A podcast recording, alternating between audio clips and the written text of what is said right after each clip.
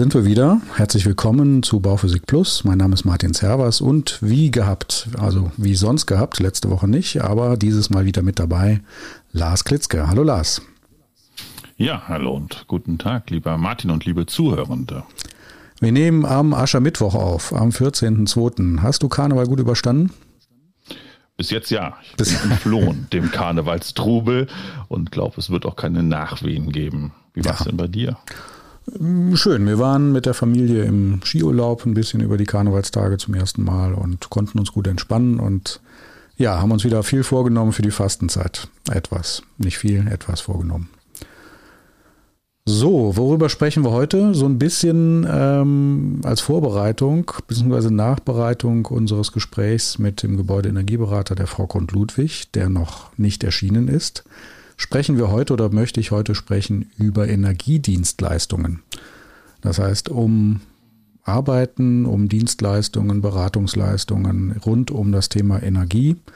Wir natürlich allen voran ähm, über Gebäudeenergie. Und da ist, ähm, ich müsste mal gucken, wann es ver veröffentlicht wurde, eine ganz aktuelle Studie veröffentlicht worden, nämlich äh, zur Analyse des Marktes für Energiedienstleistungen. Die hast du ausgegraben, Lars. Ähm, die gibt es auch nicht zum ersten Mal, wie ich gesehen habe. Die gab es 21 und 22, wenn ich es richtig gesehen habe, schon mal. Man kann also auch ein bisschen, oder auch schon früher, ich glaube ab 2017 sehe ich jetzt Kennzahlen, man kann auch eine gewisse Entwicklung daraus ableiten. Hast du, bist du dieses Jahr zum ersten Mal darauf gestoßen oder kennst du die Studie schon länger? Die Studie ist mir schon länger geläufig, weil wir daraus im Grunde genommen Trendbrüche erkennen. Das heißt, was machen wir als Energieplanende, Energieberatende? Wie können wir Marktsituationen erkennen und wo können wir eventuell Aufgabenfelder generieren? Und auch, auch für die Lehre, wo müssen wir vielleicht Ausbildungsschwerpunkte setzen? Wenn du mal zurückguckst und du sagst, du verfolgst das schon länger, hat sich das bewahrheitet? War das ein guter Indikator für naheliegende zukünftige Entwicklungen? Ja, also man erkennt ganz klar, dass ähm, Trendbrüche, also dort, wo das Thema Energie und Energieeffizienz in den Vordergrund, in den Fokus rückt und ähm, wie der, das Berufsbild des Energieberatenden oder Energieplanenden sich immer weiter spezialisiert, also wo richtig ein Markt entsteht für Fragen, alles rund um Energieeffizienz und vor allen Dingen Energiedienstleistungen die jetzt dieses Jahr nochmal fokussiert werden durch die kommunale Wärmeplanung. Und wir merken so, dass die Kommunen sich darum bemühen, dass sie Akteure brauchen, die sie unterstützen, die in diesen Prozess mit integriert werden. Und aus diesem ganzen Sektor der Energiedienstleistungen, auch der Dekarbonisierungspfade, zum Beispiel die Dekarbonisierung von WEGs, ne, was man vorher vielleicht gar nicht so auf dem Schirm gehabt hat, das wird jetzt in den Fokus gerückt und ähm, darum kümmern wir uns gerade. Wunderbar. Ich bin mal gerade durchgescrollt durch das zweiseitige Dokument. Das ist eine Zusammenfassung. Wir werden die auch verlinken natürlich in den Shownotes. Ist öffentlich zugänglich. Und ähm, auf der ersten Seite lese ich so Überschriften Energiedienstleistungsnutzen führt zu mehr Energieeffizienz als Schlagwort, hinterlegt natürlich mit ein paar Kennziffern. Kosten und Klimaschutz treiben den Markt noch stärker als die CO2-Bepreisung, ist ein zweiter Punkt. Und ähm, was mich ähm, erstmal, ja, wo ich erstmal hängen geblieben bin, waren so die prozentualen Entwicklungen. Das ist dann auf der ersten Seite Mitte links. Mittlere Verkaufszahlen in einigen Segmenten stark zurückgegangen. Ähm, da sind dann die Kennzahlen 2021 und 2022 ausgewertet worden. Und da sieht man zum Beispiel, die Energieberatung für Nichtwohngebäude hat sich, ja, im Vergleich zu 2021 ist die quasi quasi eingebrochen, äh, könnte man sagen, von 126 auf 8 äh, runtergegangen. Ähm, genauso Energieaudits sind stark zurückgegangen von 2021 noch 76 auf 9 im Jahr 22. Energieliefercontracting auch rückläufig und ähm, ja, der einzige, die einzigen beiden Punkte, die leicht zugenommen haben, sind so Energiecontrolling, Energiemanagement und Beratung in einer Beratungsstelle. Das ist leicht gestiegen, jeweils von 21 zu 22. Wenn ich die Zahlen jetzt mal so lese, dann würde ich sagen, es ist irgendwie alles rückläufig, was, ähm, was diese Energiedienstleistungen angeht. Täuscht das oder war das, hat das zusammen, im Zusammenhang mit dem Ukraine-Wirren, Energiepreiswirren? Naja, wir betrachten jetzt gerade 2021, 2022 und ähm, die Zahlen, auch die Anfragen stiegen ja dann mit dem März 2022, mit dem Angriffskrieg der von Russland auf die Ukraine und ähm, des Marktverschiebens der Energieimporte und der Energieversorgungsbereiche. Und ähm, das lässt sich hier noch nicht so ganz erkennen, aber das merken wir so in den Beratungspraxen, dass dort ein wenig ähm, Erholung und auch Nachfrage gestiegen ist.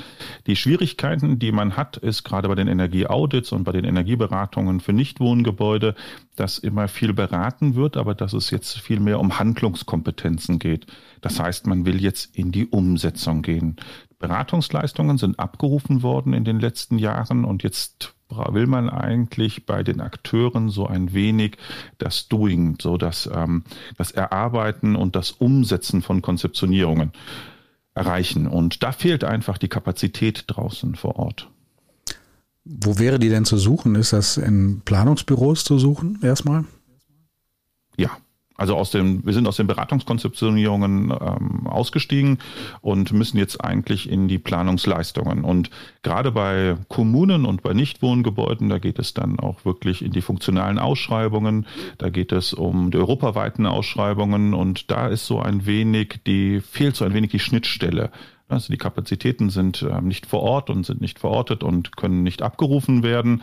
Und es ist ein sehr langwieriger Prozess. Deswegen gehen viele Energieberatende und Energieplanende aus diesem Prozess wieder heraus, weil diese Entscheidungszeiten so enorm hoch sind und einfach zu viele Akteure auf diesem Zwischenschritt fehlen. Es braucht eigentlich einen Kümmerer, der von Anfang bis zum Ende hier die Leistungen zur Verfügung stellt. Das heißt, von der Initiierung und dann über die Ausschreibungen bis hin zur Umsetzung und auch in das Monitoring. Was wäre denn oder wer wäre denn so das, das, der klassische Ansprechpartner hierfür? Sind das ja eher in der Gebäudetechnik zu findende Büros, die auch Energieberatung machen? Oder ist es eher das Architekturplanungsbüro? Was wäre denn so das klassische, äh, das klassische Portfolio letzten Endes? Ja, das kann man, glaube ich, gar nicht so einfach spezifizieren, sondern es ist eher so der Projektentwickler ne, oder die Entwicklerin, die sich mit längeren Projektierungsphasen auseinandersetzen, dass sie also die, die, die Initiative, die Bedarfs-, die Potenzialanalysen bis hin zur Umsetzung begleiten. Und ähm, das findet man nicht im klassischen Ausbildungsbereich. Vielleicht eher noch bei den Architekten und Architektinnen. Mhm. Und da waren wahrscheinlich aufgrund der großen Nachfrage generell an Planungsleistungen die, die Motivation, sich da in den Bereich zu entwickeln, nicht was besonders riesig im Jahr 22. Ne? Ja, das ist das eine. Und das andere ist halt einfach, wenn man in so in die Beratungsgremien geht, das heißt, man die Konzeptionierung fertig, dann geht es immer häufig um die Frage der Finanzierung. Dann hat man irgendwie den Stolperstein Förderung. Man geht dann häufig, wenn man in die Förderung hineingeht, in die Fein- und Grobkonzeptionierungen und dann dauert es wieder. Man stellt dann einen Antrag, dann muss in den Haushaltsausschuss hineingehen, wenn man bei den Kommunen bleibt. Dann hat man vielleicht in der ersten Planung drei Millionen oder dreieinhalb Millionen ähm, festgesetzt umsetzt, dann merkt man in dieser Feinkonzeptionierung oder Feinplanung, es wird doch mehr und dann muss man wieder ein halbes Jahr warten, weil andere Projektierungen vorher sind. Dann, ähm, das sind einfach lange Prozesse, die viele Büros nicht den Atem oder die Mitarbeiter haben, auch die Langfristigkeit von Mitarbeitern zur Verfügung stellen können. Und es braucht auch die Schnittstelle bei der Kommune oder in, in dem Unternehmen, der sich darum kümmert. Man hat dann den Klimaschutzmanager, ähm, irgendwann mal initiiert, aber das sind häufig befristete Verträge und ähm, die müssten eigentlich wesentlich länger in die Projektphase eingebunden werden, damit sie dann auch von Anfang bis zum Ende ein solches Projekt begleiten können. Das ist ja auch an der Grafik daneben zu erkennen, das was du gerade sagtest. Ähm, das, also geht es um den Punkt konkretes oder konkrete Zuständigkeit für Energiemanagement. Ähm, und der Unterschied, wenn da jemand für zuständig ist im Unternehmen oder in der Kommune, dann ist auch es äh, die Wahrscheinlichkeit, dass es sehr konkrete Ziele gibt, die ich dann noch umsetzen kann, sehr viel höher. Also wenn jemand Ansprechpartner ist dafür, ähm, beträgt die, die Zustimmungsquote ungefähr 73, 75 Prozent, also drei Viertel in den Betrieben, in den Unternehmen finden ein konkretes Ziel zur Reduzierung oder Ziele während es nur 57 Prozent sind in den Unternehmen und Kommunen, wo niemand so richtig dafür zuständig ist. Also auch da wird das wieder deutlich, was du sagst. Es muss eigentlich, müssen zwei Dinge zusammenkommen und dann, dann matcht es, ja, so wie bei den ganzen Partneragenturen, die man äh, besuchen kann, dass man dann äh, tatsächlich ein, ein Paar gefunden hat. Wenn jemand dafür zuständig ist, auf Unternehmens- und kommunaler, kommunaler Seite und aber eben auch im Büro, im Planungsbüro äh, sich dafür jemand zuständig fühlt für den gesamten Prozess. Und daran ja, fehlt es, ne? oder? Ja, Genau, es braucht den Kümmerer, die Kümmerin, die sich in diesen Prozess ähm, integriert und ähm, dann sich auch um das Projekt von Anfang bis zum Ende ähm, auch dafür verantwortlich fühlt. Und es braucht auch eine Zieldefinition. Also wenn wir über Klimaneutralität sprechen, was ist Klimaneutralität? Und ähm, wenn jetzt Kommunen oder auch größere Gebäude oder Gebäudeportfolios ähm, sich ein Ziel setzen, dann steht immer die Frage, naja, wie lange ist denn dieses Ziel aktuell? Wird es da vielleicht nochmal Änderungen geben? Ist es das, was wir jetzt machen, dann ausreichend oder müssen wir dann nochmal nachsteuern? Und diese unklare Zieldefinition, die führt dann auch häufig zu Hemmnissen. Inwiefern? Naja, wenn ich nicht weiß, was ähm, die Zielsetzung der Zukunft ist, ein klimaneutraler Gebäudebestand, eine klimaneutrale Kommune, ein klimaneutrales Quartier, ist es das einmal netto null bilanziert oder gilt es dann auch dieses aufrechtzuerhalten? Mit welchen Maßnahmen können wir das erreichen? Sind wir auf dem Gebäudesektor?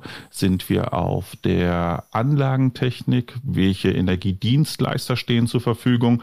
Also eine Kommune bedient sich ja auch auf dem Markt Markt. Ne? Wenn ich jetzt gerade mal an die Energie und an die Wärmeversorgung denke, dann sind wir häufig im Contracting, häufig im Einsparcontracting. Und ähm, wenn ich jetzt so einen Contractor sehe, die großen, dann sind sie häufig noch in den klassischen fossilen KWK-Konzeptionierungen. Das heißt, auch dort müssen wir einen Dekarbonisierungspfad einsetzen. Also wir brauchen den Markt, der nachsteuert und der entsprechende Produkte anbietet. Und wir brauchen auf der anderen Seite politische Rahmenbedingungen, die uns dann auch den Ziel oder das Zieldefinition vorgibt. Und auf der anderen Seite brauchen wir dann die Motivation der Entscheidungsträger, dass man diesen Weg dann mal anfängt zu beginnen. Ne? Und dann brauchen wir noch irgendwo eine Finanzierung. Und bei der Finanzierung ist es auch recht schwierig, weil auch Kommunen müssen finanzieren, auch Nichtwohngebäude müssen finanzieren.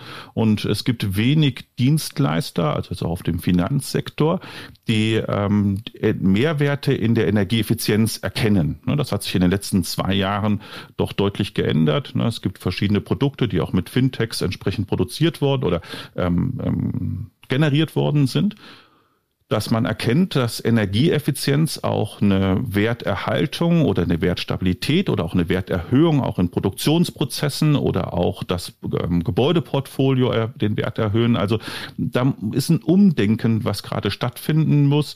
Und gerade dieser Dekarbonisierungspfad, Ausbau von erneuerbaren Energien und ähm, am Standort Energie produzieren und Energiesouveränität zu erreichen, das ist etwas, was auch in eine bewertbare monetäre Situation kommen muss.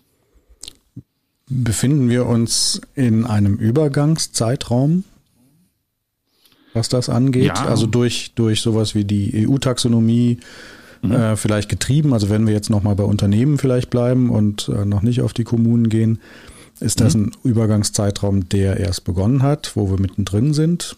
Was würdest du denken?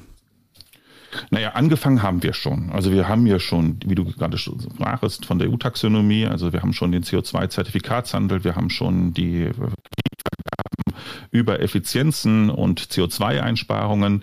Also das ist schon etwas, was im Prozess ist, wo wir auch die Leitplanken haben. Aber jetzt müssen sich die Marktakteure noch sondieren und der Markt muss vor allen Dingen größer werden, dass man sich dort ähm, bedienen kann. Und wir brauchen auch Leitfäden, Leitpläne, ähm, wo dann was skalierbar ist. Also wo ähm, Gebäude, ähm, Portfolios oder Nichtwohngebäudebetreiber dann auch darauf zurückgreifen können.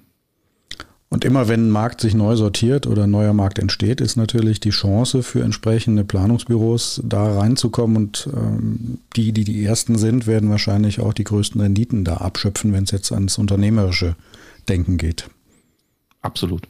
Und das ist genau das, was wir eigentlich erreichen müssen. Ne? Wir müssen die Büros und die Betriebe müssen wir dazu bringen, dass sie ihre Horizonte erweitern und dass sie sich auf diesem Marktsegment wohlfühlen und dass sie auch dort Marktchancen sehen, weil das wird uns noch sehr lange Zeit begleiten und dort müssen wir auch im Grunde genommen hin die Ausbildung leiten. Das heißt, wir müssen auch in, in Lehre oder in Weiter- und Ausbildung darüber nachdenken, wie kriegen wir die Mitarbeitenden und auch die, die Entscheidungsträger dazu motiviert, dass sie dann auch ähm, das Handling, dass sie auch die praktischen Erfahrungen bekommen, dass sie hier in den Planungsprozess hineingehen können.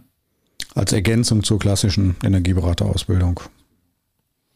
Na, ich würde es sogar noch etwas höher ansiedeln. Also die Energieberaterausbildung ist ja mit 240 Stunden recht eng gefasst, sondern wenn ich jetzt mal in die kommunale Wärmeplanung oder in die Energieberatung Nichtwohngebäude und das ganze Portfolio für Gebäude und Energieeffizienz und Energiedienstleistungen mir anschaue, dann reden wir wahrscheinlich eher über eine einjährige, zweijährige, dreijährige Ausbildung. Ich rede auch von universitärer Ausbildung, also akademischer Ausbildung. Auch in Hochschulen müssen wir uns darüber Gedanken machen, wie gehen wir mit diesem wachsenden Markt der Energieeffizienzen und Energiedienstleistungen um. Wenn wir auf kommunaler Ebene gucken, dann sind wir quasi noch einen Maßstab drüber, nämlich bei der kommunalen Wärmeplanung. Also die haben natürlich, Kommunen haben auch sehr viele Gebäude. Du hattest mal eine sehr äh, imposante Zahl aus Bonn genannt, äh, wie viele öffentliche Gebäude es da gibt. Das waren mehrere tausend, ne? Die es in Bonn alleine 3300, ja. Ja, dreieinhalbtausend knapp öffentliche Gebäude in dem Einzugsgebiet Bonn, ähm, was ja auch sehr weit überwiegend Nichtwohngebäude sein dürften, denke ich mal, von der Kita bis zur, bis zur Verwaltung. Und auf der Ebene darüber gleichzeitig parallel zeitlich äh, die kommunale Wärmeplanung, was ja, ja verknüpft ist, aber irgendwie auch nicht. Wie würdest du das beschreiben? Ist das, ähm, kann ich das als ähm, Energiedienstleister, Beratungsdienstleister, werde ich sowas parallel anbieten müssen, sollen? Macht das Sinn? Macht das keinen Sinn? Durchaus. Also die Beratungskonzeptionierungen, die müssen eigentlich Energieplanende, Energieberatende mit in ihr Portfolio aufnehmen. Und eigentlich bin ich schon einen Schritt weiter. Also wir sind schon raus aus dem, wie beraten wir, warum müssen wir das machen, wie können wir das machen. Wir müssen jetzt schon viel mehr in die ähm, detaillierte Planungsebene hineingehen. Und da brauchen wir funktionale Ausschreibungen. Da merke ich immer wieder bei den Kommunen, da hapert es. Da ist niemand da. Ne? Es geht auch um europaweite Ausschreibungen. Im Grunde genommen sind wir im Verwaltungsrecht und im Vergaberecht. Das heißt, man bräuchte auch immer einen Anwalt nebenbei, der einen hier betreut und begleitet. Und dadurch, dass Kommunen das nicht häufig machen, also vielleicht ein, zweimal oder dreimal, je nachdem, wie groß die Kommune ist für die einzelnen Gebietsausweisungen, geht ja auch viel Know-how verloren, wenn Mitarbeitende es nicht können, wenn man es outsourced und die Schnittstellen nicht in der Kommune vorfindet um mal einen Eindruck zu kriegen, auch in der Studie, aus der wir jetzt so ein bisschen zitieren oder an der wir uns entlanghangeln, gibt es auch eine Aussage zur Durchführung kommunale Wärmeplanung bei den Kommunen ähm, im Jahr 2021, 2022, 2023. Man kann also auch da über drei Jahre eine Entwicklung sehen. Ähm, auf die Frage, wird denn schon eine kommunale Wärmeplanung durchgeführt? Ähm, war es 21, waren es 15 Prozent, 22 19 Prozent und 23 10 Prozent. Ähm, nein, wir arbeiten aber der, derzeit daran oder damit zu beginnen, würde ich jetzt mal sagen, das wäre so der, der erste Schritt.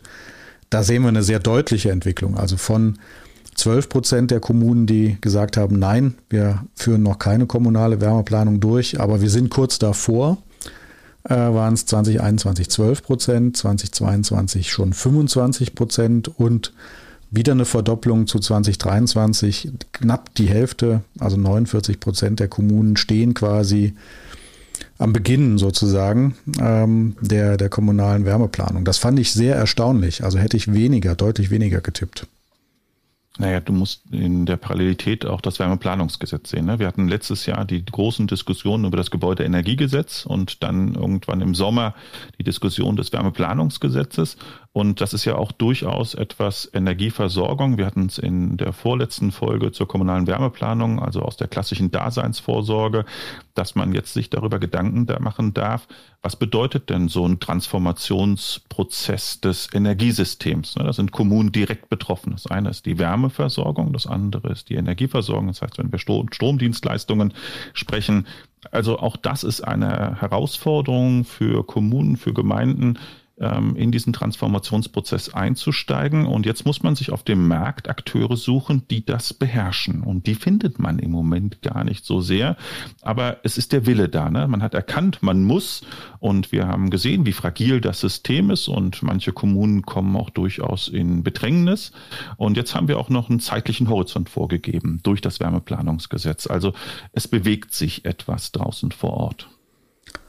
Es bewegt sich was. Ähm, es wurde auch gefragt, woran es denn vielleicht liegt, wenn, also bei den Kommunen, die jetzt noch nicht sozusagen gestartet sind, ähm, an erster Stelle die fehlenden personellen Ressourcen bei 15 Prozent der Kommunen, fehlende finanzielle Mittel bei 10 Prozent, nein, da wir zu wenig darüber wissen, 4 Prozent, immerhin noch 4 Prozent, würde ich mal sagen, mhm. ähm, auch schon traurig sonstige Gründe bei 5 Prozent ähm, und die 10 Prozent, die schon gestartet sind. Insgesamt komme ich da jetzt zwar nicht auf 100 Prozent, aber egal, sagen wir mal nicht kleinlich.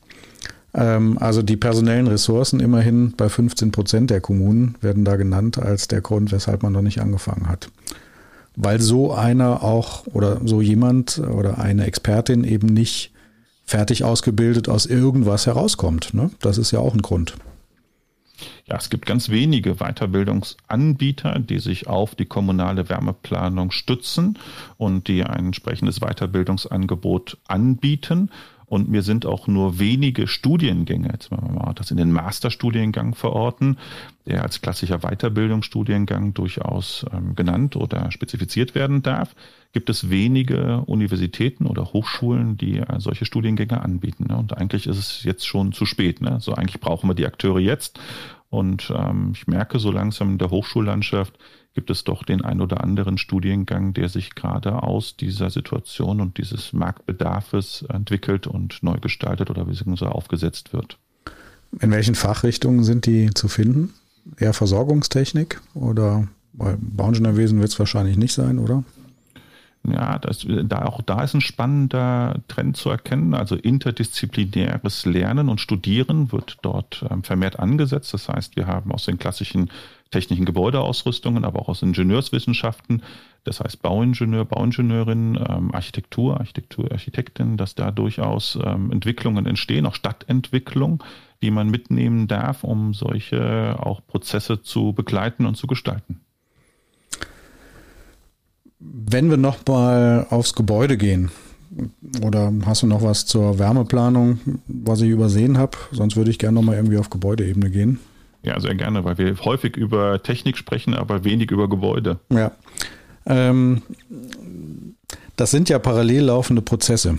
Also ich muss ja sozusagen Wärmeplanung parallel machen. Ich muss aber auch an den Gebäuden schon ich sag mal ganz platt, schrauben. Also ich muss die energetisch ertüchtigen. Wir reden über wahnsinnig viele Gebäude, sehr unterschiedliche, aber doch klassifizierbare Gebäude.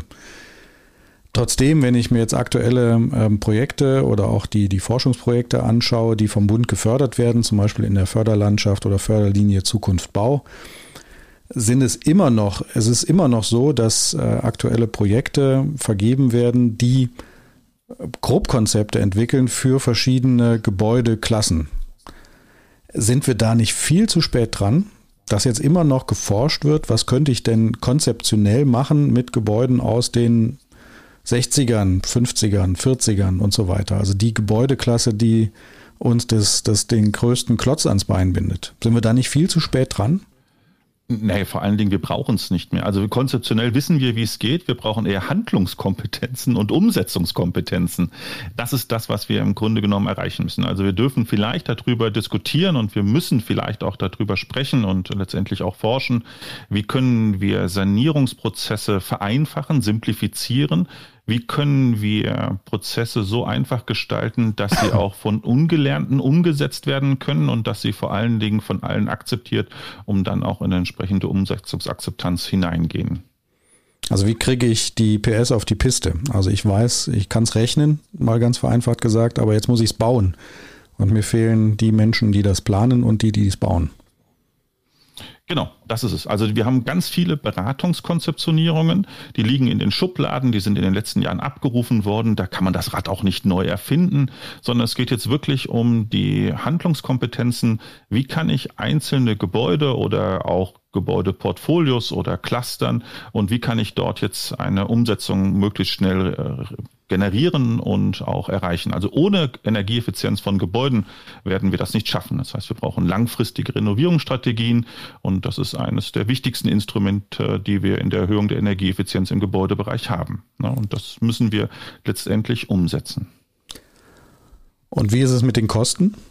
Also ist das nicht auch ein großes Hemmnis, dass immer noch, ähm, sag ich mal, die Wirtschaftlichkeit eher in zu weiter Ferne erscheint?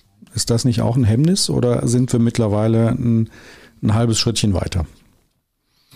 Na, ich glaube, die Kostenfrage hat sich ähm, spätestens am 24.02.2022 ähm, gedreht oder beziehungsweise beantwortet. Ne? Also wenn man das fragile System der Energieversorgung sich anschaut und fossile Energien deutlich teurer werden, jetzt nicht durch CO2 und Umwelt- und klimapolitische Folgen, sondern weil es einfach auf dem Weltmarkt immer weniger geht, müssen wir über Effizienzen sprechen. Und da sprechen wir zum einen über Gebäudeeffizienzen und zum anderen über technologische Effizienzen.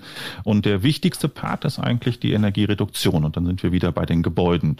Und wenn wir über Kosten sprechen, naja, wenn wir sowieso Maßnahmen durchführen, dann müssen wir sie nur effizient durchführen. Und äh, wir müssen Login-Effekte vermeiden. Also das, was wir schon in den letzten Folgen immer wieder thematisiert haben, müssen wir eigentlich jetzt auch wirklich ähm, in die Umsetzung bringen. So, damit wir uns nicht ständig wiederholen, nochmal zurück zum Thema Energiedienstleistungen. Ähm, wir haben die klassische Energieberaterin, den klassischen Energieberater. Der oder diejenige muss sich weiterentwickeln oder kann ich auch so bleiben, wie ich bin? Weil ich habe ja lebenslanges also, Lernen. Ja, ja, lebenslanges Lernen. Ähm, äh, und wir haben sehr viel, sehr, sehr viel quasi für ein ganzes Leben lernen müssen die letzten Jahre. Ähm, alleine weil die Förderbedingungen sich ständig, gefühlt ständig verändert haben.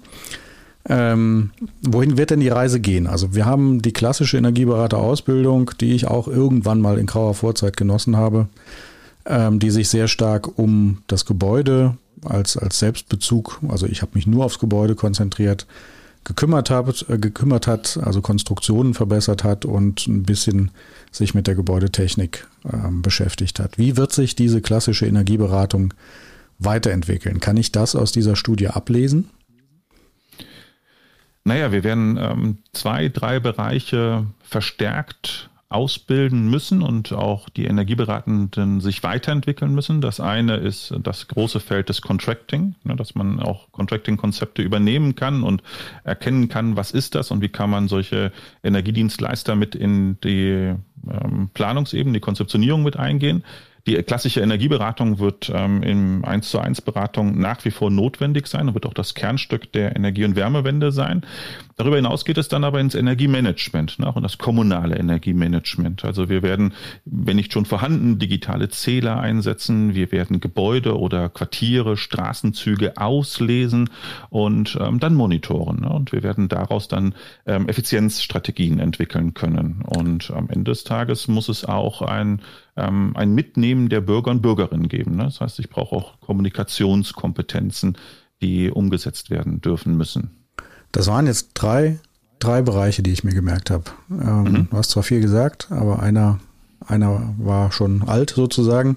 Mhm. Das erste war Contracting, das zweite mhm. war ähm, Intelligenz reinbringen, sagen wir mal so, ins, ins System. Ähm, und ist das dieses Monitoren, ähm, Auswerten, kann ich das als Zwischen, Zwischenglied verstehen zwischen dem Gebäude. Dann komme ich als weiterentwickelter Energieberater, der das auswertet und die Ebene darüber macht sozusagen ein Gesamtpuzzle draus. Ist das richtig? Dass man da viele so Menschen braucht, die das auswerten können? Ja, viele Menschen braucht, die es auswerten können. Das könnte man vielleicht zukünftig der KI zuordnen. Ne? Dafür müssen wir die KI auch antrainieren für. Aber wenn ich erstmal eine Datengrundlage habe, dann kann ich ja dann auch entsprechend aus diesen ähm, Daten entsprechende Konzeptionierungen oder ähm, mögliche Varianten herstellen. Und das muss dann wieder auf die einzelne Kommune runtergebrochen werden, kommuniziert und umgesetzt werden. Also dieses Analysieren, diese Daten zur Verfügung stellen, daraus Varianten zu entwickeln, das ist ein Prozess, der jetzt in Gang gesetzt worden ist und den wir zum Teil auch in den Digitalisierungsprozess outsourcen können. Es geht dann darum, dass wir wirklich Planungs, Planungs Leistungen abgeben. Ne? Wie, wie können wir wirklich das runterbrechen von einer Kartierung, von einer Konzeptionierung, dann in das Quartier, in den Straßenzug und ähm, dann auch die Bürger und Bürgerinnen mitnehmen. Das heißt, die Grundinfrastruktur zur Verfügung zu stellen, auch bei den Infrastrukturplanungen in allen Ebenen sich ähm, das anschauen, ne? was die Mobilität angeht, was ähm, die Wärmeversorgung und auch die Stromversorgung angeht.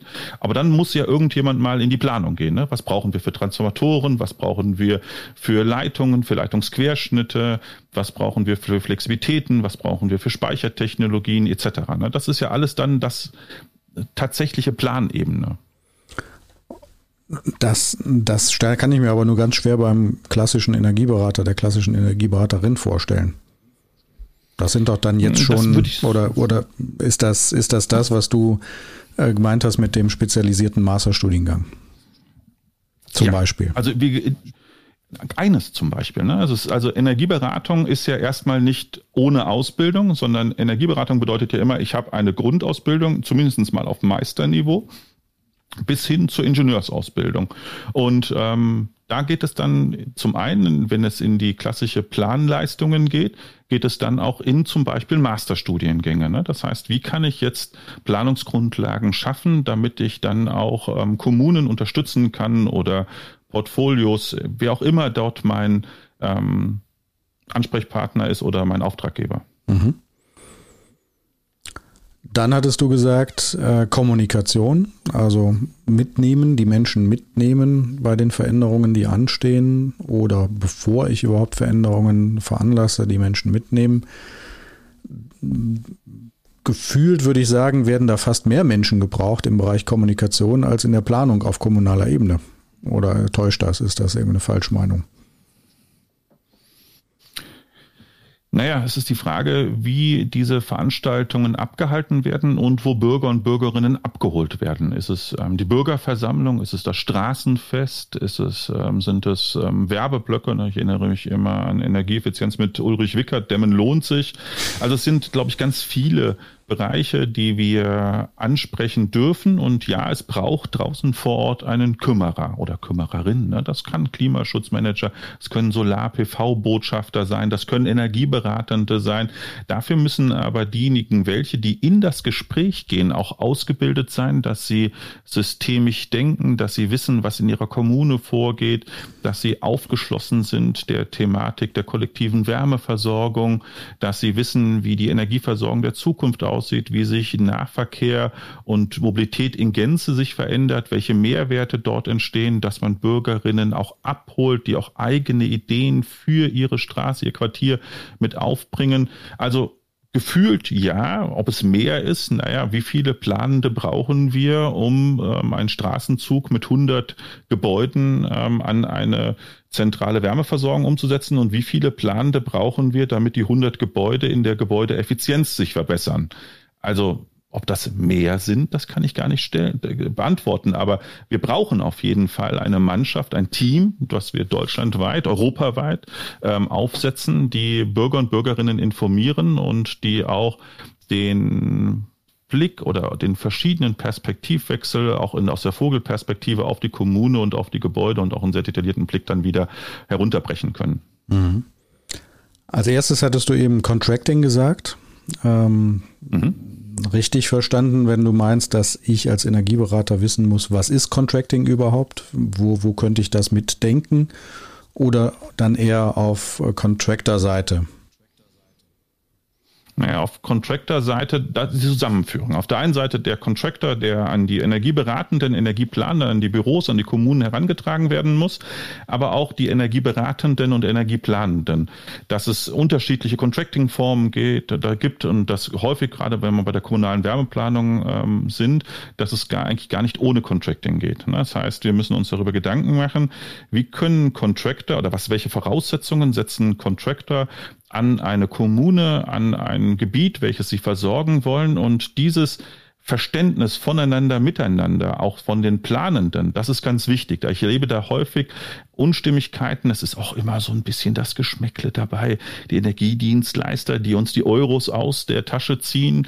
Und ähm, da müssen wir viel mehr vielleicht zueinander und miteinander arbeiten und auch die Chancen erkennen, die sich zum Beispiel dann aus so einer Wärmeplanung und dann des Betreibers, das ist ja dann der Contractor, ergeben. Ne? Und das sind ja dann häufig auch Dienstleister, die von der Grundkonzeptionierung bis zum Monitoring alles übernehmen. Und aus den Projekterfahrungen der letzten Jahre sind die Projekte eigentlich immer im Zeitrahmen geblieben und auch immer im Kostenrahmen geblieben. Und dann finden auch heute neue Produkte bei den Contractern statt. Das heißt vom klassischen Einsparcontracting, was sich dann ja im Grunde genommen über die Effizienz selbst finanziert, bis hin zum Klimacontracting. Also ganz neue Produkte, die auf dem Markt platziert werden, plus dann natürlich auch das, was vorhanden ist, also die Dekarbonisierung der vorhandenen Wärmenetze ne? und mehr erneuerbare Energien und welche Möglichkeiten ergeben sich hier bei dem Erschöpfungspotenzial. Wie kann ich mich denn in dem Bereich schlau machen, im Bereich Contracting? Mal so, gut, einen guten Überblick letzten Endes verschaffen, ohne direkt jetzt einen Studiengang mhm. abzuschließen. Gibt es da so Angebote? Wer bietet sowas an, so eine Weiterbildung, Einführung? Es gibt eine Leitstelle, die KWW in Halle, also die kommunale Wärmeplanung ähm, auf Bundesebene. Die bieten immer wieder mal ähm, Veranstaltungen, auch kostenfreie Veranstaltungen an. Ähm, das wäre zum Beispiel mein erster Ansprechpartner, weil das immer so eine Primärquelle ist, die das ganze Bundesgebiet im Blick haben. Die DENA, die haben Modellregionen, die auch immer wieder A, die Techniken vorstellen und auch Interviewpartner wie die Kommunen selbst mal ähm, zur Aussprache bringen lassen und ähm, dort auch verschiedene Modellkommunen ähm, immer wieder publizieren. Ne? Das wären erstmal so zwei, die ich ähm, so auf dem eigenen Markt ähm, abrufen würde. Und natürlich auch Contractor vielleicht direkt selber ansprechen. Auch ein sehr also, spannendes Feld. Ne? Ja. Das wäre auch eine Möglichkeit, mit denen ins Gespräch zu gehen. Es gibt mehr, als man denkt, ähm, aber ich erlebe bei den Energieberatenden, also wenn ich letzte Woche eine Veranstaltung gehabt, da habe ich mal am Ende eine Fragerunde gestellt, wer denn eigentlich so in der kommunalen Wärmeplanung ist, wer Energiecontracting kennt, wer schon mal mit Contractern in Berührung gewesen ist. Und von 56 Teilnehmenden war ein einziger dabei, der überhaupt erstmal Berührungspunkte damit gehabt haben. Und das waren schon Energieberatende, die ähm, schon längere Zeit auch in der Energieberatung oder in der Energieplanung sind. Waren viele Ingenieurbüros, viele Architekturbüros dabei gewesen. Und ähm, das zeigt eigentlich, dass dort eigentlich das, das Zusammenkommen noch fehlt. Also ich also ganz viele Experten habe, die im Bau, in, in der Gebäudetechnik unterwegs sind, aber dann diese Schnittstelle, wo es dann auch um, um Fragen der, der Energieversorgung, also auch vertragsrechtliche Dinge angeht, auch der Wirtschaftlichkeit angeht, dass da eben dieses Schnittstellenwissen vielleicht noch fehlt. Naja, und dadurch entstehen Hemmnisse ne? und auch Ressentiments. Und das ist das Schwierige draußen vor Ort, wenn ich nicht weiß, was derjenige welche vielleicht für Leistungen hat, was da hinten dran steckt. Wie will ich es in meine Beratungsleistung und auch in meine Konzepte mit hineinarbeiten, wenn ich gar nicht ähm, die Rahmenrandbedingungen kenne? Ne? Spannend. Ähm, wir reden schon fast wieder eine Dreiviertelstunde, Lars. Die Zeit verfliegt. Ähm, ich würde gerne noch über einen Bereich äh, am, am, Schluss sprechen. Ich habe es ganz bewusst nicht am Anfang gemacht, weil das so ein Thema ist, über das man gerne als erstes spricht, nämlich die Preise von typischen Beratungsarten. Hast du wahrscheinlich mhm. auch gesehen auf der zweiten Seite rechts oben aus dem Jahr 2022, muss man sagen, ist es. Ähm, ich will die jetzt nicht vorlesen, das können dann auch die Hörerinnen und Hörer selber lesen dann über den Link. Haben dich diese Preise überrascht? Deckt sich das mit deinem Kenntnisstand? Also wir haben zum Beispiel, jetzt nenne ich doch mal einen Preis, Energiebedarfsausweis für Wohngebäude, eine Stichprobe von gut 1000, äh, die da abgefragt wurde. Durchschnittlicher Preis 585 Euro. Ich vermute mal brutto. Hat dich das überrascht? Naja, wir erkennen den Trend. Ne? Also es wird Energieberatungsleistungen werden besser honoriert als die Jahre zuvor. Auch das ist ein Trendbruch. Das liegt zum einen an der Fördersystematik und vor allen Dingen auch aber an der Komplexität der Aufgabenstellung. Und das eine ist, dass wir stetig ständig uns fort- und weiterbilden müssen und dass Fort- und Weiterbildung auch ähm, Zeit und auch monetären Einsatz bedeutet und die Aufgaben werden komplexer. Und das wird entsprechend honoriert. Das heißt, wir haben auf der einen Seite höhere Stundensätze, aber wir haben häufig auch mehr Zeiten, die wir aufwenden müssen für einzelne Projektierungen und dadurch ist ähm, der Stundensatz auch wieder geschmälert. Also ja, wundern tut es mich nicht, sondern es ist das, was der Markt im Grunde genommen heute aufruft und der auch bezahlt werden darf, muss. Das heißt, wenn ich hoch und gut ausgebildete Anwender haben möchte, dann habe ich in der Regel auch eine entsprechende Honorierung zu leisten. Ja, ich denke, das ist gegenüber dem, was ähm, früher gewesen ist, durchaus eine positive Entwicklung. Mhm. Wird sich der Trend fortsetzen, deiner Meinung nach? Naja, wir haben eine Aufgabe, ne? wenn wir über klimaneutralen Gebäudebestand sprechen und über Energiesouveränität und diesen Transformationsprozess, der uns ja im Energiesystem und in den Gebäuden ähm, erwartet oder in dem wir mittlerweile schon drin sind, dann brauchen wir mehr Akteure und ähm, ich sehe eher die Schwierigkeit, dass wir die Komplexität nicht runtersetzen. Also ja, der Trend wird sich, denke ich, fortsetzen. Also, also vieles ist natürlich auch ab, ja. Hm, mach ich. Vieles ist natürlich auch abhängig von Förderungen. Aber die Moment haben wir in den letzten Jahren, ich würde sagen, gefühlt in den letzten acht bis zehn Jahre sehr viel beraten, sehr viel konzeptioniert und wenig umgesetzt. Und die Herausforderung wird eigentlich sein, dass wir Planende bekommen, also dass wirklich Fachplanungsleistungen vorhanden sind und das wird sogar noch höher honoriert werden müssen, weil der Markt einfach Kapazitätsprobleme hat. Genau. Das wollte ich jetzt noch ein bisschen ergänzen, nicht, dass ein falscher Eindruck entsteht. Also es ging eben nur um einen Energiebedarfsausweis, noch nicht um eine Energieberatung die Energieberatung beim Kunden, also BAFA Energieberatung Wohngebäude, auch mit einer größeren Stichprobe, da lag der durchschnittliche Preis bei 1800, gut 1800 Euro.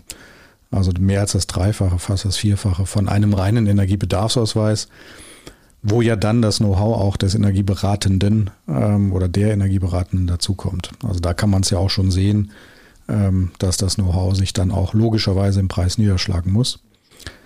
Ein anderer Punkt, vielleicht da noch ein bisschen auch Aufklärungsarbeit betreiben. Es ist jetzt hier auch ähm, zweimal taucht der Begriff des Energieaudits auf, nach DIN mhm. EN 16247.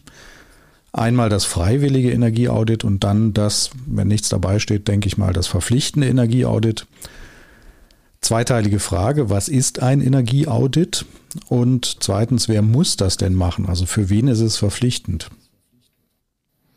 Also verpflichtend ist es für die KMUs, für kleine und mittelständische Unternehmen. Die müssen ein Energieaudit durchführen und im Grunde genommen kann man sagen, dass man alle Energieströme in einem Unternehmen bilanziert und damit visualisiert. Und da geht es nicht nur für die Wärmeversorgung, sondern auch dessen, was brauche ich für Energien, für Produktionsprozesse und der Fuhrpark wird mit aufgenommen. Also wir haben wirklich ein großflächiges Energieaudit über den ganzen Betriebsprozess.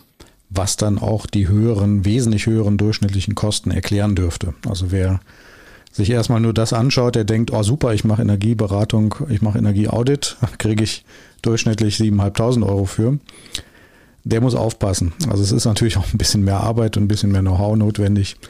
Ähm, nur zur Erklärung, ähm, warum da die wesentlich höheren Kosten auch stehen, tatsächlich. Ne, und fällt dir eins auf, was in dieser Beratungsart völlig fehlt, was überhaupt gar nicht angesetzt ist, obwohl es so ein so wichtiges Thema ist und wir in den letzten Folgen auch immer wieder davon gesprochen haben? Ich würde mal sagen, die ISFP fehlt. Der ISFP als Einstieg. ist ganz oben. Der ist, der ist, glaube ich, da. Ich schaue nochmal kurz. Beratung, nee, das war es, Kurzberatung. Ja, das ist nur die Energieberatung für Anlagen. Ja, genau, da ist, ich sehe es jetzt gerade doch. Nee, nee, nee, Entschuldigung. Aber was ich meinte, ist die kommunale Wärmeplanung. Also ja, klar. das, was wir in der kommunalen Wärmeplanung haben, was ja auch Beratungsleistung ist, ist dort gar nicht drin verortet, ne? weil sie gar nicht so in der klassischen Beratungsart der Energieberatenden und Energieplanenden verortet ist. Das wird ein Grund sein. Dann könnte ich mir vorstellen, dass es auch schwer ist, wenn es jetzt eine kommunale Mitarbeiterschaft ist, die da arbeitet, deren Stundensätze zu nehmen, ist wahrscheinlich auch ein bisschen verfälscht das Ganze. Ich könnte mir auch vorstellen, dass die, die Streuung sehr groß ist. Dass also so ein mittlerer Preis, wenn, wenn ich eine sehr große Standardabweichung habe, ähm, einfach nicht viel sagt. So ein durchschnittlicher Beratungspreis äh, ist auch schlecht zu packen. Aber mm, das sind ja, das in eine, in eine Eurozahl zu pressen, kann ich mir auch wirklich irgendwie gar nicht vorstellen, weil das ja ein sehr lange dauernder Prozess ist. Oder würdest du sagen, das kann man eigentlich schon beziffern, bepreisen? Du hast recht, das ist dafür, dass es halt ähm, sehr inhomogen ist, dass wir sehr viele unterschiedliche Anforderungen haben, ist es vielleicht nicht ganz so einfach mit einem Standardwert zu bepreisen. Aber die Beratungsleistung, also ich rede jetzt erstmal nur von der kommunalen Wärmeplanung, der Kartierung, der Bedarfs-, der Potenzialanalyse. Das heißt, so die ersten Schritte dessen, wo ich noch gar nicht mal in die Umsetzung gehe, das ist schon, würde ich sagen, einigermaßen standardisiert. Ne, das heißt, wir haben immer noch, das ist auch eines unserer größten Probleme, dass wir immer noch länderspezifische, unterschiedliche Anforderungen haben. Das heißt auch unterschiedliche Ansprechpartner und Partnerinnen. Mal ist es bei den ähm, Energieeffizienzstellen ähm, verortet, dann gibt es irgendwelche Klimaschutzstellen, dann ist es das Innenministerium, dann ist es das Finanzministerium, dann äh, runtergebrochen auf die Kommune, dann, dann gibt es einen Klimaschutzmanager oder Managerin, dann gibt es irgendwo Stadtwerke, die noch mitsprechen. Also ganz viele unterschiedliche Ansprechpartner. Das ist das Grundproblem. Aber die Aufgabe der kommunalen Wärmeplanung, das heißt, äh, das erste Handlungsfeld, das ist ja schon recht klar gefasst. Ne? Und da muss ich ja nur Zahlenwerte eventuell mit dem Komma verschieben, ob ich jetzt 100.000 oder 10.000 ähm, Einwohner zähle in der Kommune. Und das könnten wir dann auch bepreisen. Ne, je nachdem, wie groß die Aufgabe gefasst ist, die ich da in der kommunalen Wärmeplanung ähm, voransetze. Aber das ist doch eine Beratungsleistung, die erstmal jede Kommune vorlegen muss. Und dafür brauchen wir natürlich dann auch ähm, Energieplanende oder Energieberatende, die diese Leistung vollziehen. Und dann geht es dann auch in die Detaillierung der Planleistungen. Mhm. Tja, wäre jetzt unfertig zu fragen, was denn da so ein durchschnittlicher Preis ist. Ne? Aber ich kann es selber schwer schätzen. Also das ist, ähm, ich, ich gehe da eher über die Zeit, den Aufwand, ähm, wie lange man dafür vielleicht bräuchte in, in Summe. Es ist schwer zu schätzen. Oder hast du da Erfahrungswerte, Werte, die dir bekannt sind aus Kommunen, die du hier mal in die Runde schmeißen kannst, ohne Ross und Reiter zu nennen? Ja, ich glaube, das würde ich an der Stelle nicht machen, mhm. weil ähm, im Moment noch so eine Findungsphase ähm, in den Büros stattfindet und ähm, in der Regel wird es auf kommunaler Seite immer unterschätzt, was die Kosten betreffend sind. Und das ist auch immer das Problem. Das heißt, es werden Ausschreibungen an die Beratungs- und Planungsbüros ausgegeben und ähm, da hat man ja schon eine Vorstellung dessen, was dann ähm, hierfür bereitgestellt wird. Und es gibt dann meistens häufig eine zweite oder dritte Ausschreibungsrunde. Ähm, müsste eigentlich viel mehr Rücksprache auch mit den Planungsbüros stattfinden, damit man dort auch entsprechende Qualitätsmerkmale findet, auch in diesen Konzeptionierungen. Ne? Weil mit der Konzeptionierung fängt alles an. Ne? Wenn ich von vornherein eine Fehlkonzeptionierung habe, die ähm, mit ähm, ja, nicht tragbaren oder nicht umsetzbaren Konzeptionierungen arbeitet oder nicht effizienten ähm, Planungskonzepten, dann sind eigentlich schon die falschen Türen aufgeschlagen worden. Ja, spannend, spannend. Energiedienstleistungen. Äh, was entsteht, wie entwickelt es sich weiter? Wir haben äh, über diverse Sachen gesprochen. Lass uns mal kurz zusammenfassen. Ähm, wie, wie fange ich jetzt an? Also Energieberatung muss sich weiterentwickeln, wird sich weiterentwickeln. Wir haben sehr viel, habe ich gemerkt, über die kommunale Wärmeplanung gesprochen als, als großer Hebel. Das habe ich jetzt verstanden. Dass da auf beiden Seiten durchaus Kompetenz gebraucht wird, ist auch dieser Studie zu entnehmen, so würde ich es mal zusammenfassen mhm. weil es einfach die Effizienz im Prozess deutlich auf ein anderes Niveau hieft, wenn ich eine Person habe auf kommunaler Seite, die dafür zuständig ist und ein Büro, sage ich mal, auf, auf planender Seite, was auch dafür zuständig ist und kompetent genug ist. Das wird ein großes Betätigungsfeld sein. Ähm, dann hatten wir gehört in der vielleicht etwas niedrigeren oder auf Gebäudeebene, spezifischeren Ebene, das Wissen um Contracting-Modelle, auch als Schnittstelle zur kommunalen Wärmeplanung. Auch das Wissen darüber mhm. sollte man jedem jeder Energieberatenden äh, ans Herz legen, sich da zumindest aufzuschlauen, was die verschiedenen Contracting-Modelle sind, die du eben mal genannt hast. Ähm, dann der Bereich Kommunikation. Vielleicht ist das, habe ich jetzt auch mal drüber nachgedacht, vielleicht ist das dann tatsächlich eine Aufgabe auch für diesen Klimaschutzmanager, die Klimaschutzmanagerin, ähm, das dann auch entsprechend kommunizieren zu können. Wäre das in Personalunion vorstellbar, denkst du? Ja, also Klimaschutzmanager, Managerinnen, da gibt es ja auch Ausbildungsprogramme zu, da gibt es Kommunikationstraining und die dürfen und müssen sich ähm, Marktpartner und Akteure holen. Und das können zum Beispiel Energieberatende sein, das können auch die Implikationen einer Energieagentur sein. Das merke ich ganz häufig. Das haben wir in Bonn vor über zehn Jahren schon initiiert. Und das war eine der oder ist eine der besten Anlaufstellen, wenn es um Energiefragen geht. Ne? Und das kann man sukzessive ausbauen, wo man dann vielleicht auch Schnittstellen findet zu Energieberatenden, Energieplanenden und Ausführenden und auch vielleicht zum städtischen Gebäudemanagement und zu den Stadtwerken. Also es braucht im Grunde genommen einen Kümmerer, Kümmererin. Das, ob das alles in einem Person oder Persona in einem Klimaschutzmanager, Managerin sein kann oder ob es dafür ein Team braucht, ähm, zum Beispiel in Form einer Energieagentur, das würde ich erstmal so in den Raum hineinstellen und darüber diskutieren lassen. Aber meine Erfahrungen zeigen, dass gerade wenn man ähm, dieses Zusammenführen doch deutlich besser zusammenbringen möchte, dass so Energieagenturen durchaus einen Mehrwert leisten können. Sie erwecken auch nicht den, den Anschein der Parteiischkeit, Parteilichkeit, so Rheinland kommt raus. Ähm, also parteilich sollte derjenige ja nicht sein. Und wenn ich ein Konglomerat habe von unabhängigen Beraterinnen und Beratern, dann habe ich direkt dieses Problem umschifft. Das ist vielleicht auch ein, ein Vorteil. Absolut. Und sie, und sie sind der Sache verpflichtet. Ne? Also wenn wir sagen, wir wollen klimaneutralen Gebäudebestand und wir wollen eine Dekarbonisierung des Wärmemarktes und auch des äh, Strommarktes, dann ähm, sind dort oder kommen dort Akteure und Akteurinnen zusammen, die sich der Sache verschreiben und das ganz ohne Parteibuch oder ähnlichem. Und das ist auch, glaube ich, ein Rahmen, der auch eine Langfristigkeit generiert. Am Ende des Tages ähm, sind sie nur Akteure und können die einzelnen Akteure untereinander vernetzen und in Verbindung bringen. Und das ist, glaube ich, ein ganz wichtiger Punkt und ähm, sind vielleicht auch Sprachrohr für die Politik, wo man vielleicht nachsteuern darf, um höhere und bessere Effizienzen zu bekommen. Und schließlich der letzte Bereich der, der Handlung, des konkreten Tuns. Auch da in die mhm. Richtung kann man sich entwickeln. Das, das sehen wir auch. Auch da kenne ich Personen, die sich wirklich spezialisiert haben, die Planungen aufnehmen aus der Leistungsphase 3, 4 kommend und sich dann um die Realisierung kümmern, die dann auch entweder selber Unternehmen haben oder sich dann auch wiederum eines Netzwerks bedienen, um das dann auch an die Wand, aufs Dach, äh, wohin auch immer zu bringen.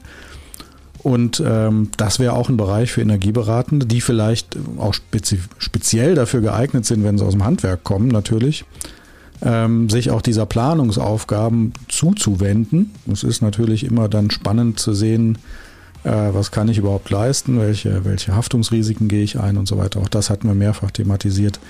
Aber generell auch ein sehr spannendes Betätigungsfeld, wo es definitiv noch an Expertinnen und Experten fehlt, nämlich die Ausführungsplanung, Begleitung der Ausführung, Qualitätssicherung, ähm, entsprechendes Zusammenführen von Handwerksbetrieben und so weiter. Das ganze Dokumentationsthema dann auch im Rahmen von Fördermittelmaßnahmen auch ein spannendes Segment für Energieberatende, äh, sich in den Bereich weiterzuentwickeln. Sehr spannend. Genau, das ist nämlich das eine, es sind diese Planungskompetenzen. Das andere ist auch die Bauüberwachung, also auch das Begleiten eines Projektes. Und was häufig vernachlässigt wird, ist vielleicht diese Leistungsphase 10, das Monitoring. Ne, das heißt, wenn dann etwas umgesetzt worden ist, ist das denn so effizient, wie wir es geplant haben? Läuft das denn? Und gerade wo wir vielleicht weg von diesen singularen Versorgungen in die kollektive Versorgung gehen, wir wesentlich mehr Energie ähm, haben, dass man die dann auch nachprüft und optimiert und ähm, aus der Analyse heraus. Ne? Das heißt, die Verbrauchsanalysen dann auch als Instrumentarium weckt und nutzt in diesem Gesamtprozess. Ne?